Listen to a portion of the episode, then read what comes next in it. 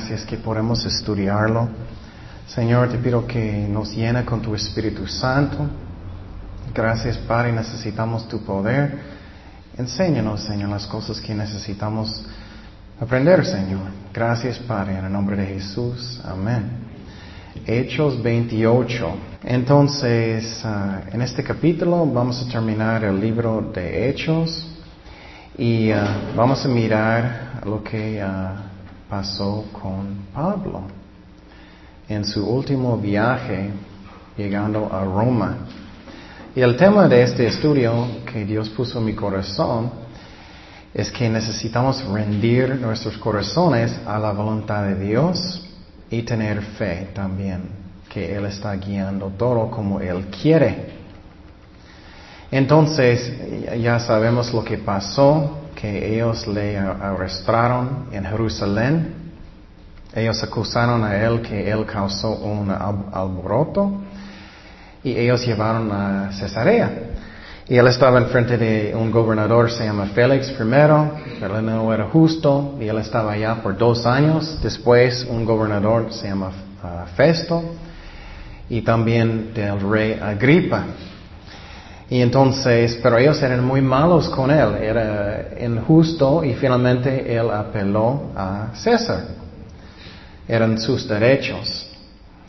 Pero quiero que estamos pensando en este capítulo, cuánto él sufrió. Él sufrió mucho.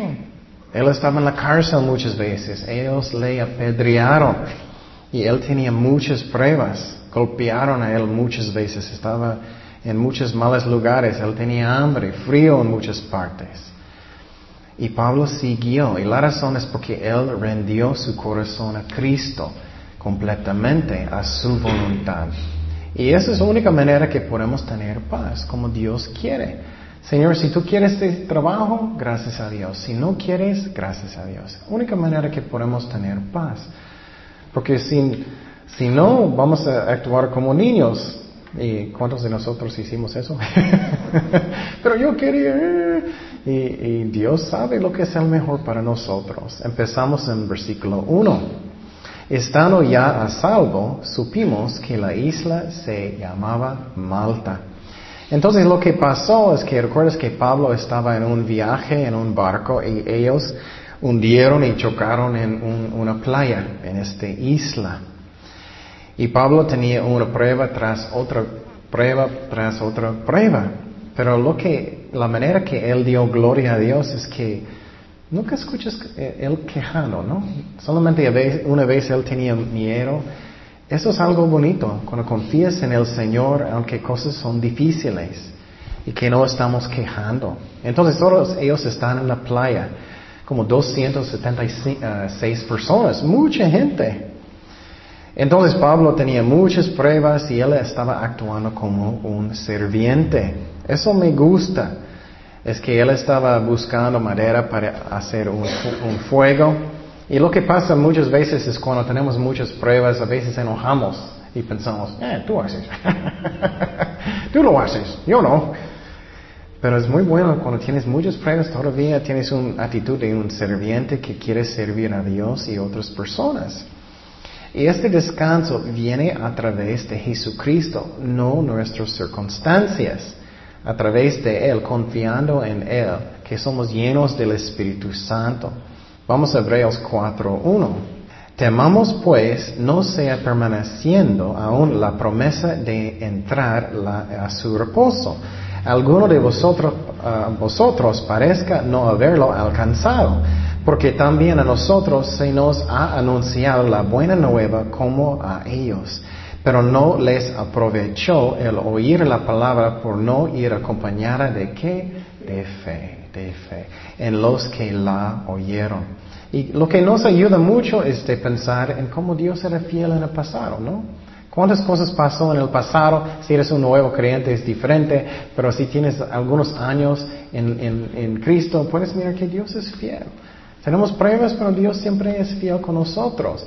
Y si tienes pocos años en Cristo, puedes mirar en la Biblia que Dios siempre es fiel con las personas.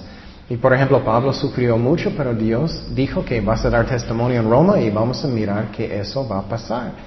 Seguimos en versículo 2. Versículo 2. Dice, y los naturales nos trataron con no poco humanidad, porque encendiendo un fuego nos recibieron a todos a causa de la lluvia que caía y del frío. Y a veces estamos quejando cuando tenemos frío y eso, pero él estaba afuera. Creo que no tenía paraguas. él estaba afuera en el frío, estaba lloviendo, creo que mojado. Entonces, habiendo recogido Pablo algunas ramas secas, como un serviente, las echó al fuego. Y e, e, él está actuando como un serviente, haciendo cosas bien. ¿Y qué pasó? Una víbora, huyendo del calor, se le prendió en la mano. Y eso es cuando vas a saber lo que está realmente en su corazón, ¿no? Eh, es que como Dios uh, van a purificar oro. ¿Cómo ellos van a purificar oro? Ellos calientan, ¿no? Ellos calientan oro hasta que es muy caliente. ¿Y qué va a pasar con las cosas que son feas, que no son puros? Van a llegar a la superficie. Y ellos van a sacarlo hasta que es muy puro. Eso es lo que pasa con nosotros. Es que cuando cosas son muy, muy difíciles, vas a mirar lo que realmente está. Y eso es lo que pasó con Pablo. Después de tantas pruebas, un vibra está mordiendo su mano y él era solamente tirándolo en el fuego.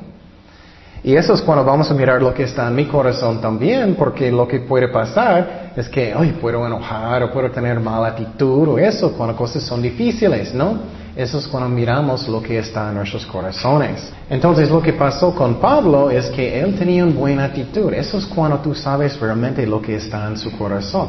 Cada persona puede ser muy amable cuando todo es muy, muy fácil y muy bueno, ¿no? En la prueba es cuando cosas son difíciles, si tengo un buen corazón o no. Y Pablo tenía. Aunque él tenía tantas pruebas, él, chocó en la playa con un barco que estaba hundiendo, ya una víbora está mordiendo su mano y él todavía tiene una buena actitud, una actitud de un serviente. Entonces, eso es muy importante que aprendamos eso. Y necesitamos entender, entender, que Dios nunca va a darnos más que podemos soportar, nunca.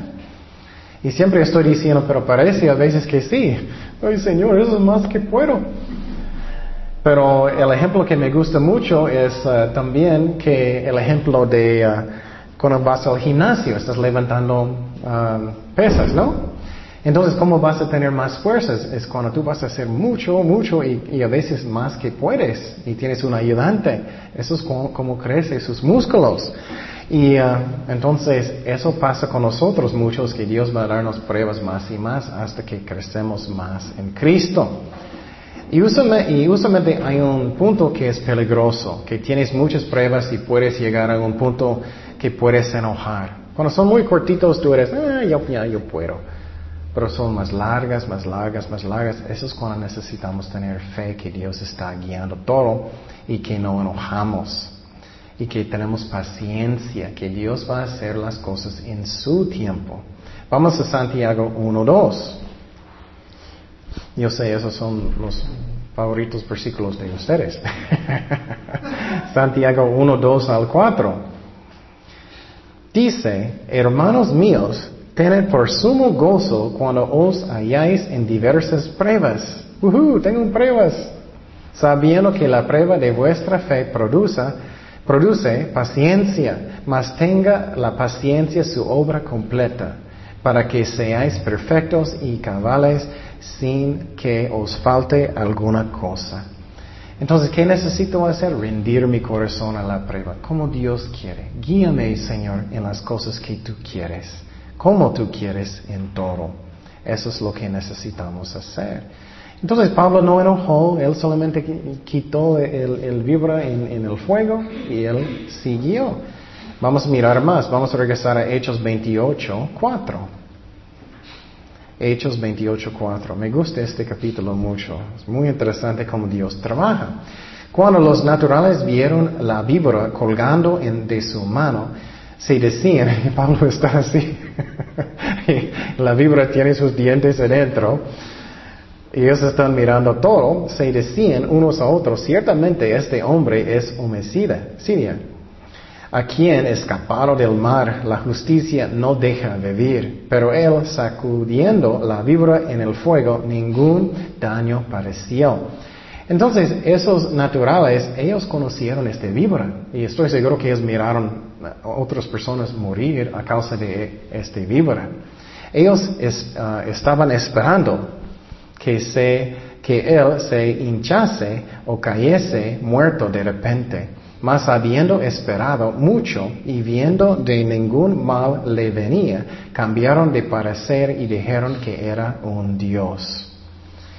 Y entonces, en el principio ellos pensaban que él va a morir inmediatamente, pero él no. Él dijo que e, ellos cambiaron y pensaban, oh, él es un Dios. Qué confundidos somos si no tenemos la palabra de Dios. Y eso es algo que es muy importante que entendamos. Nada puede pasar a un cristiano aparte de la voluntad de Dios. Nada, absolutamente nada. Y claro, cosas malas parece a nosotros pueden pasar. Alguien robó mi carro enfrente de, de nuestra casa y perdimos todo. Pero Dios está en control. Claro, Él podía pararlo. Eso pasó hace como un año o algo. Pero nada puede pasar amigo, conmigo si no es la voluntad de Dios. Vamos a Isaías 54, 17. Ninguna arma forjada contra ti prosperará y condenarás toda lengua que se levante contra ti en juicio. Esta es la herencia de los siervos de Jehová y su salvación de mí vendrá, dijo Jehová. Ese versículo es muy bueno de saber mucho. Si tienes pruebas, enemigos, lo que sea, Dios solamente va a permitir lo que es el mejor. Entonces, si tengo pruebas como Pablo, necesito rendir mi corazón y tener fe que Dios está guiando todo. Y quiero decir, eso es como maduramos en Cristo.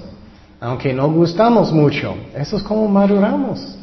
Si tenemos una enfermedad, que tenemos que rendir nuestros corazones lo que Dios quiere. Si Él quiere sanarme, gracias a Dios. Si Él no quiere, gracias a Dios. Si Él quiere este trabajo, gracias a Dios. Si no, no. Entonces, eso es como maduramos en Cristo. Sabemos que no somos tan maduros si empezamos de enojar y empezamos de quejar mucho. Ay Señor, ¿dónde estás? Ay, estoy tan bueno sirviente de ti. Eso es cuando no crecemos en Cristo. Necesitamos decidir que Dios es santo, que Él sabe lo que es el mejor. Y otro punto que podemos ver aquí es que, ay, cómo perdidos personas son cuando ellos no tienen la palabra de Dios, ¿no?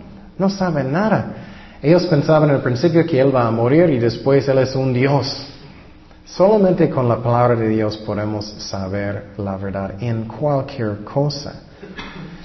Y la otra cosa que quiero decir es que muchas veces, no muchas veces, constantemente, no sabemos nada.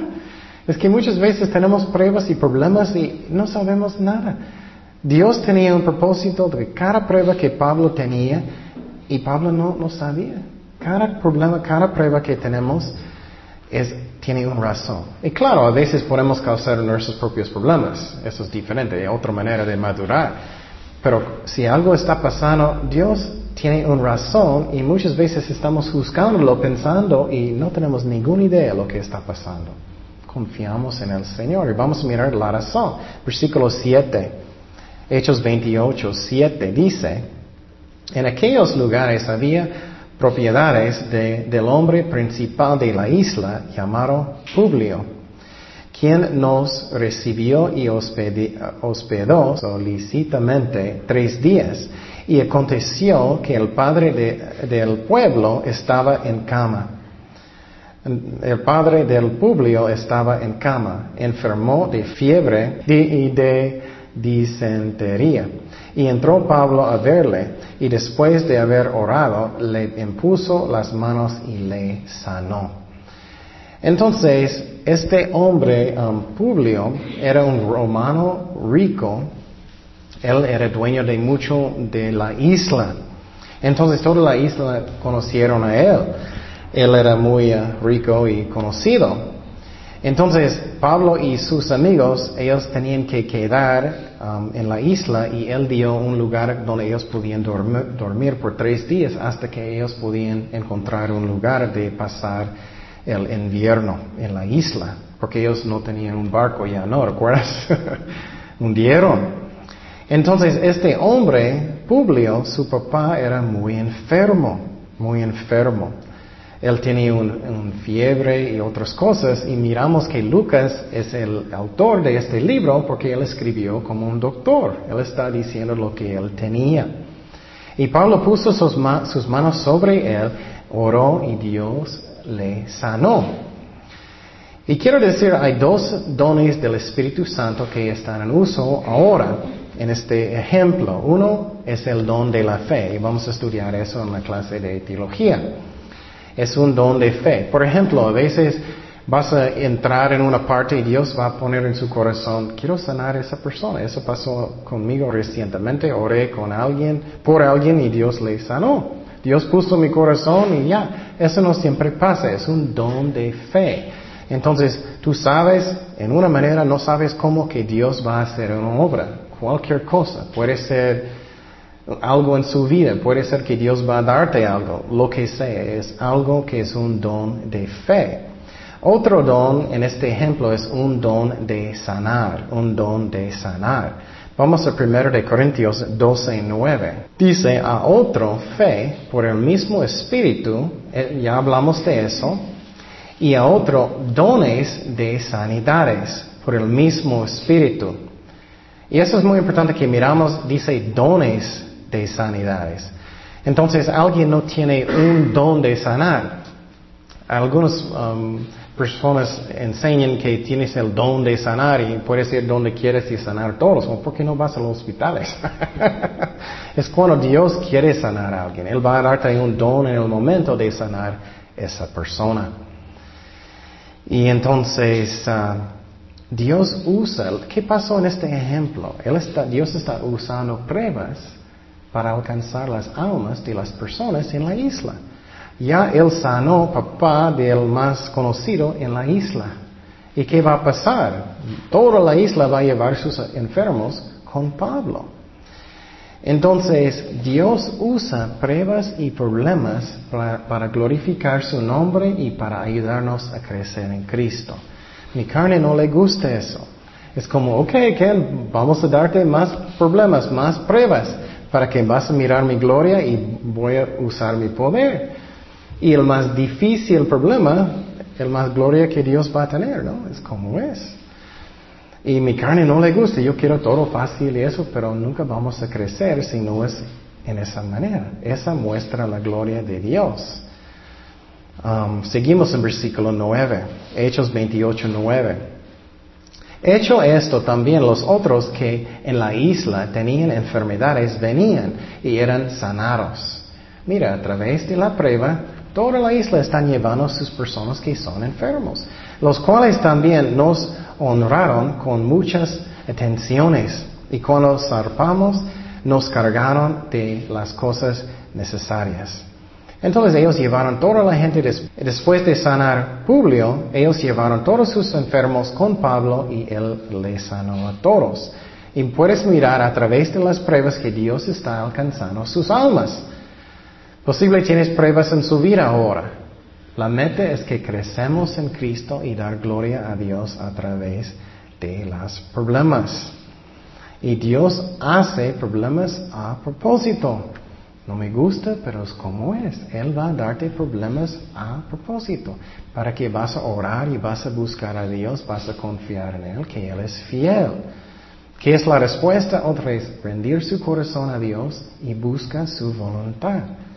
Es como es. Es, que tú puedes pelear con Dios toda la vida. Ay Señor, ¿por qué eso está pasando? No, no, no, no, no. O puedes rendir su corazón, tener paz y aprender lo que Dios quiere y dar gloria a Dios. Seguimos en versículo 11. Pasando tres meses, ellos necesitaban pasar invierno en esta isla. Pasando tres meses, nos hicimos a la vela en una nave alejandrina que había eh, invernado en la isla, la cual tenía por enseña a Castor y Pollux. Entonces ellos otra vez pasaron tres meses porque ellos ya no tenían barco, chocaron, hundieron. Entonces ellos esperaron tres meses. ¿Qué pasó un poquito antes? ¿Recuerdas cuando Pablo dijo, oh, no debemos seguir, no debemos seguir, vamos a tener problemas? Vamos? Y ellos no escucharon, ¿recuerdas?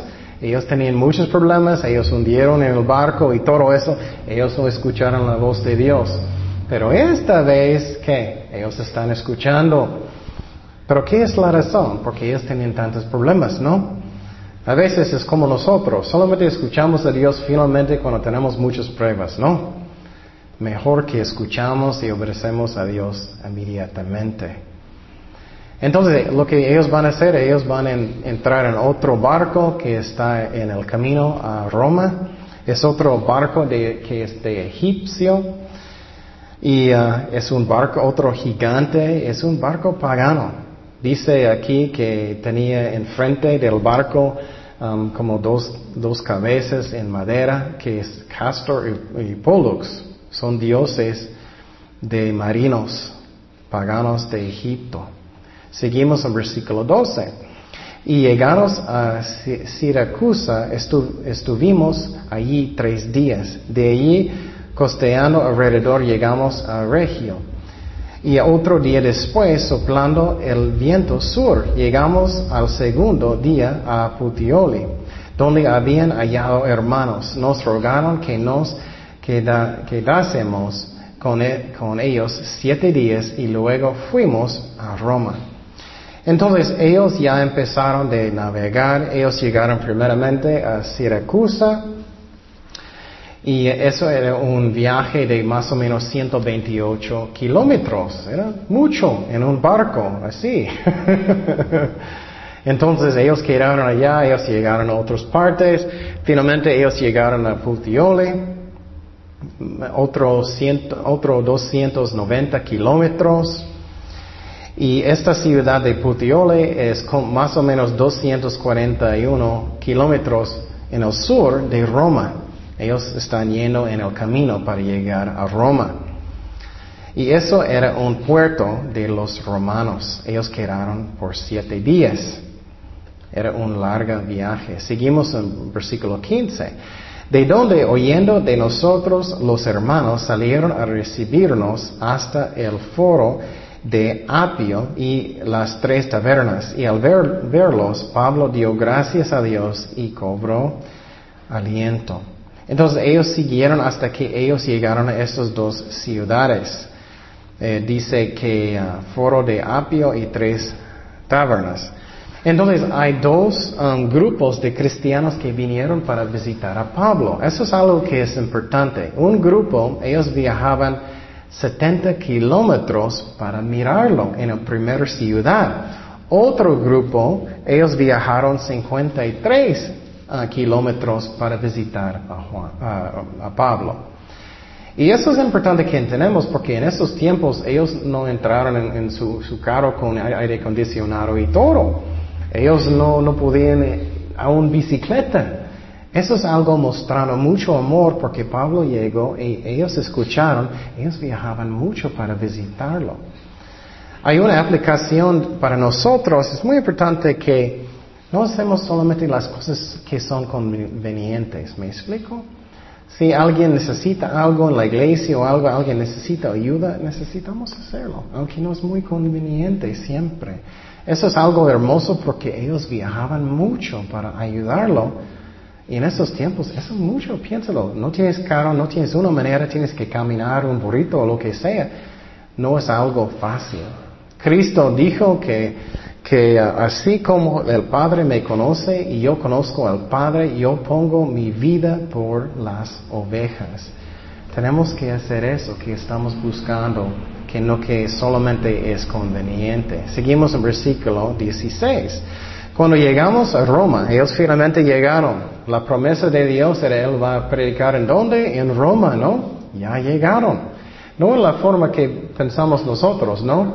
Ok, Señor, yo quiero llegar en un crucero con una vista bonito y todo.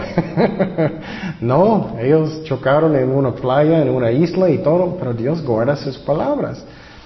El, el centurión entregó los presos al prefecto militar, pero a Pablo se le permitió vivir aparte con un soldado que le codiase.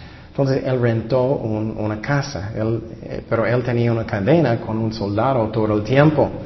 Aconteció que tres días después Pablo convocó a los principales de los judíos, a los cuales, luego que estuvieron reunidos, les dijo, yo varones hermanos, no habiendo hecho nada contra el pueblo, ni contra las costumbres de nuestros padres, he sido entregado preso desde Jerusalén en manos de los romanos, los cuales, habiéndome examinado, que querían soltar por no haber en mí ninguna causa de muerte, pero oponiéndose los judíos, me vi obligado a apelar a César, no porque tenga de qué acusar a mi nación. Así que por esta causa os he llamado para verlos y hablarlos porque por la esperanza de Israel estoy sujeto con esta cadena.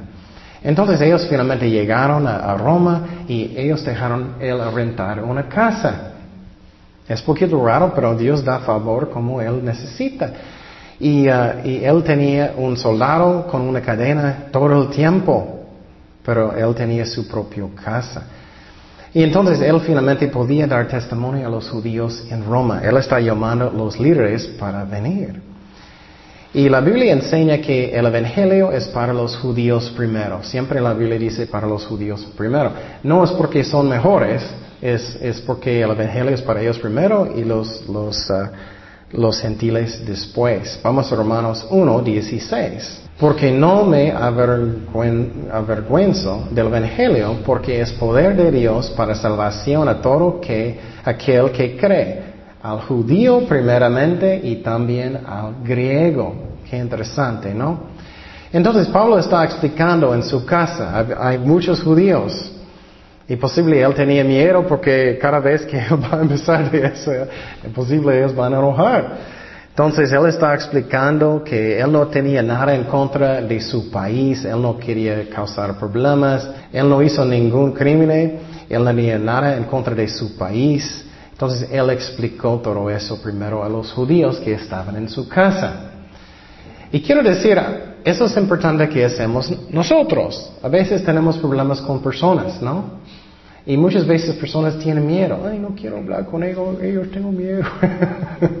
Tenemos que hablar con personas para arreglar asuntos y Pablo hizo eso. Y él explicó que la esperanza de Israel es el Mesías, es el Mesías. Él es la única esperanza que hay en el mundo. ¿Qué es la razón? Solamente a través de Él tenemos perdón de pecados, ¿no? Y también quiero decir, solamente a través de la Biblia Él puede sanar nuestras vidas. Muchas veces personas buscan en otras partes en el mundo para tener una respuesta de problemas, pero no, la Biblia tiene todo para nosotros. Por ejemplo, es muy triste en muchas iglesias, especialmente en otro lado, ellos usan psicología muchísimo. Y no quiero ofender a nadie, pero el problema es que no existía psicología en los tiempos de Jesús. Y entonces, Obviamente ellos podían ayudar personas. Ellos no dijeron, no, tienes que esperar casi dos mil años para que pueda ayudarte. No, es que puedes usar la Biblia para sanar cualquier cosa en su corazón. Seguimos el versículo 21. Entonces ellos le dijeron, nosotros ni hemos recibido de Judea cartas acerca de ti, ni ha venido alguno de los hermanos que haya denunciado o hablado algún mal de ti. Pero queríamos oír de ti lo que piensas porque de esta secta nos es notorio que en todas partes se habla contra ella. Entonces estoy seguro que Pablo estaba listo para pelear. Él era, ok, no hice nada. Y ellos son, no escuché nada. Eso es como nosotros, ¿no? A veces preocupamos tanto y después no había nada de preocupar. Confía en Dios. Seguimos, seguimos en 23. Y habiéndole eh, señalado un día, vinieron a él muchos a la posada, a los cuales les declaraba y les testificaba el reino de Dios desde la mañana hasta la tarde, persuadiéndoles acerca de Jesús, tanto por la ley de Moisés como por los profetas. Entonces, ay, cuánto, cuánto quería, yo me gustaría ver eso, ¿no? Él está explicando las profecías en el Antiguo Testamento. Solamente vamos a mirar como dos que creo que posible él usó. Vamos a, a Miqueas 5.2. Miqueas 5.2. Esa es una profecía del nacimiento de Jesucristo, que fue escrito siglos antes de su nacimiento.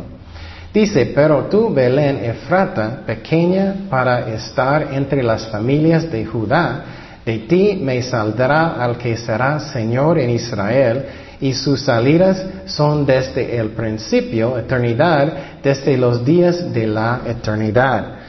Entonces está diciendo aquí que alguien va a nacer en Belén, en Miqueas 5.2, que es desde eternidad. Entonces yo nací en el otro lado, pero yo no puedo decir que yo soy de eternidad. Está diciendo que alguien va a nacer que es Dios. Es una profecía. Otra profecía que es muy importante que puedes, uh, estoy seguro que él estaba mostrando, vamos a Daniel 9, 26. Daniel 9, 26. Esa es una profecía que es increíble. Eso explica el tiempo cuando Cristo necesitaba morir. El tiempo exactamente. Daniel 9, 26 dice, y después de las sesenta y dos semanas se quitará la vida del quien? Mesías. Mas no por sí, él no va a morir por sus propios causa, pero nosotros, y el pueblo de un príncipe que ha de venir destruirá la ciudad y el santuario. ¿Qué es la ciudad? Jerusalén. ¿Qué es el santuario? El templo. ¿Cuándo el templo fue destruido? ¿Alguien recuerda? Año 70, muy bien. Entonces está diciendo claramente que el Mesías necesita perder su vida antes que el templo va a ser destruido y también el, santuario, el, templo y la ciudad de Jerusalén. Entonces, Cristo tiene que ser el Mesías. ¿Me explico? Puedes explicar eso a alguien, especialmente un judío. Regresamos a Hechos 28, 24. Hechos 28, 24. Estoy seguro que él estaba explicando muchos, muchos versículos a los judíos. ¿Y qué era su reacción? Y algunos asentían a lo que se decía, pero otros no creían. Otros no creían. Eso siempre pasa, ¿no? Y quiero decir, cuando personas no quieren aceptar a Jesucristo y ellos dicen es algo intelectual, no es algo intelectual. ¿Qué es? es el corazón. Hay muchas pruebas que Él es el Mesías. Hay muchas pruebas que Él es Dios. El problema es el corazón. Vamos a Juan 3, 19. Y claro, a veces necesitamos mostrar profecías y eso. Pero si personas rechazan a Dios, la razón es el corazón. Es pecado. Ellos no quieren que ellos tienen un Señor. Dice, y esta es la condenación, que la luz vino al mundo y los hombres amaron más las tinieblas que la luz, porque sus obras eran malas. Porque todo aquel que hace lo malo aborrece la luz y no viene a la luz, para que sus obras no sean reprendidas. Mas el que practica la verdad viene a la luz, para que sea manifiesto que sus obras son hechas en Dios.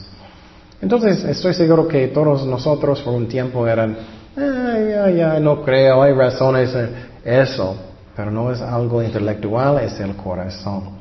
Regresamos a Hechos 28, 25. Y como no estuviesen de acuerdo entre sí a retirarse, les dijo Pablo esta palabra, bien habló el Espíritu Santo. Mira, el Espíritu Santo es autor de la Biblia.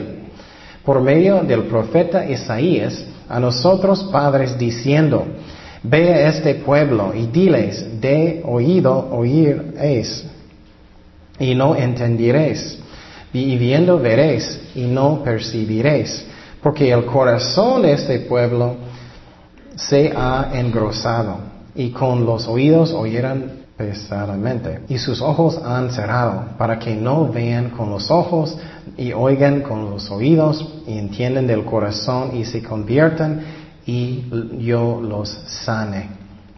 Entonces Pablo está citando una profecía de Isaías que es triste que la mayoría de los judíos no van a aceptar a Jesucristo. Cristo dijo muchas veces que el que tiene oídos para oír, ¿qué? Oiga. Es el corazón, no es intelectual. Seguimos en versículo 28. Saben pues que los gentiles es enviada esta salvación de Dios y ellos oirán. Y cuando hubo dicho esto, los judíos se fueron teniendo gran discusión entre sí. Ellos estaban en un debate. Y Pablo permaneció dos años enteros en una casa alquilada y recibía a todos los que a él venían, predicando el reino de Dios y enseñando acerca del Señor Jesucristo abiertamente y sin impedimento. Entonces ellos salieron los judíos, algunos creyeron, algunos no. No. Entonces, ¿qué pasó con Pablo después de eso? Es la pregunta. Después de eso, lo que uh, la mayoría creen es que él quedó dos años más y finalmente él estaba en frente de César. Y, muchos creen que, um, que, César dijo que ya puede salir. Él, uh, él quitó las cargas de todo. Y la razón, lo vamos a mirar, pero quiero decir también, durante esos dos años cuando él estaba esperando, él escribió, escúchame muy bien, eso es muy importante, él escribió el libro de Efesios, él escribió el libro de Filipenses, él escribió Colosenses y Filemón, mientras él estaba en esta casa. Entonces, cuando estás leyendo esos libros, él estaba con un soldado en esta casa esperando un tribunal con César. Eso es muy interesante porque a veces sentimos que hoy está perdiendo mucho tiempo, pero Dios lo hizo por una razón. La otra cosa que uh, la mayoría creen que enseña la Biblia es que después de dos años él miró a César y, quitó las cargas y él podía salir. La razón es porque él escribió más adelante el libro de segundo de Timoteo, él estaba hablando de otro viaje. Y lo que pasó después de eso es otra vez ellos le arrestaron, llevaron a, Roma otra vez y finalmente ellos quitaron su cabeza.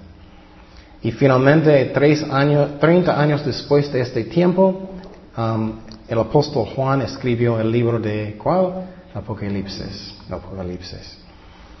Entonces, ese es el final de la vida de Pablo.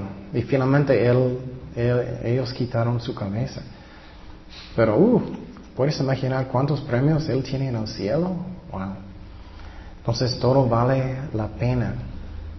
Entonces, ¿qué es la lección de este capítulo? Es que necesitamos rendir a la voluntad de Dios y tener fe en cualquier cosa que Dios quiere hacer en nuestras vidas, que Él va a guiar todo, que Dios es fiel. Y hay razones por todo, hay razones por todo. Oremos.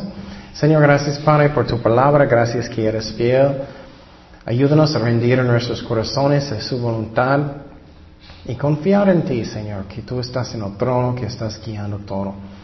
Gracias por el ejemplo de Pablo y uh, ayúdanos a ser como él, Señor, servirte con todo corazón, como un sirviente, con un corazón que está rendido a su voluntad, Señor. Gracias, Padre, por todo, en nombre de Jesús. Amén.